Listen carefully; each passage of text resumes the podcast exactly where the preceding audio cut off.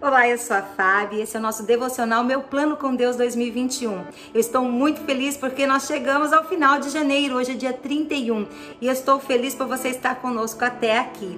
Temos uma novidade, agora também estamos no Spotify, então você pode ouvir todos os dias o nosso devocional ali. Só procure o podcast Meu Plano com Deus e se inscreva para você acompanhar tudo que está rolando aqui conosco no nosso devocional. Hoje a leitura é em Romanos 5, de 1 a 5. Mas antes, se você está fazendo a leitura anual da Bíblia, os capítulos para hoje são Êxodo 25 e 26 e Mateus 20, do versículo 17 ao 34. Decepções.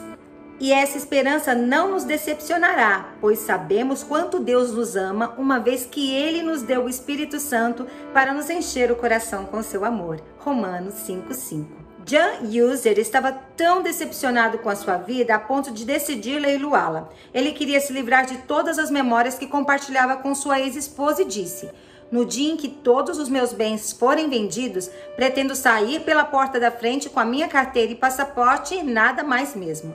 Seus planos incluíam despedir-se de sua mãe antes de partir e encontrar um novo lugar para chamar de lar. Verei para onde a vida me levará a partir dali.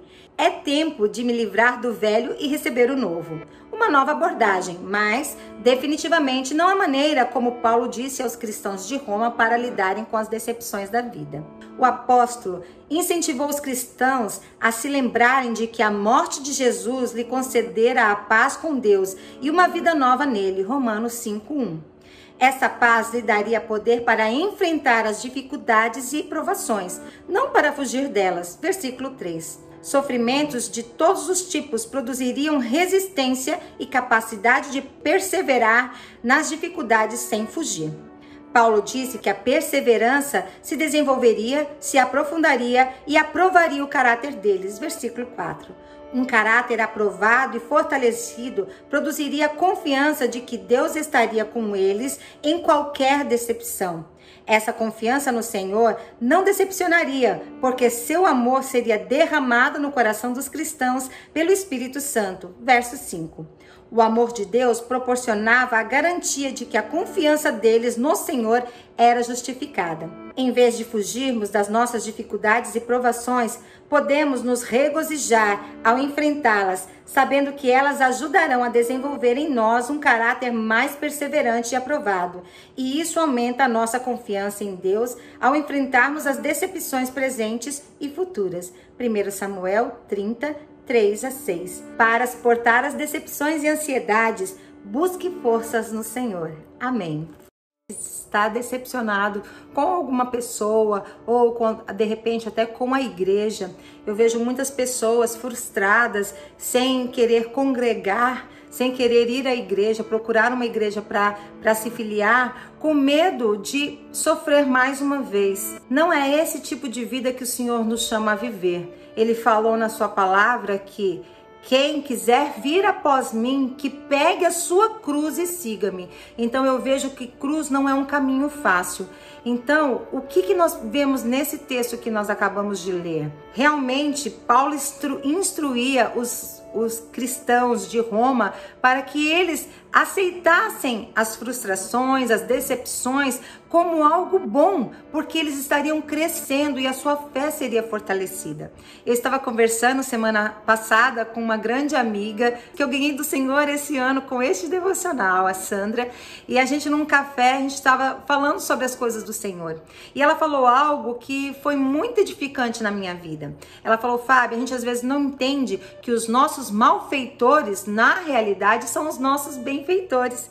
E isso é a maior verdade, porque às vezes a gente coloca uma pessoa, meu, mas ela tá pegando no meu pé, eu não aguento mais essa pessoa fazendo essas coisas ruins comigo.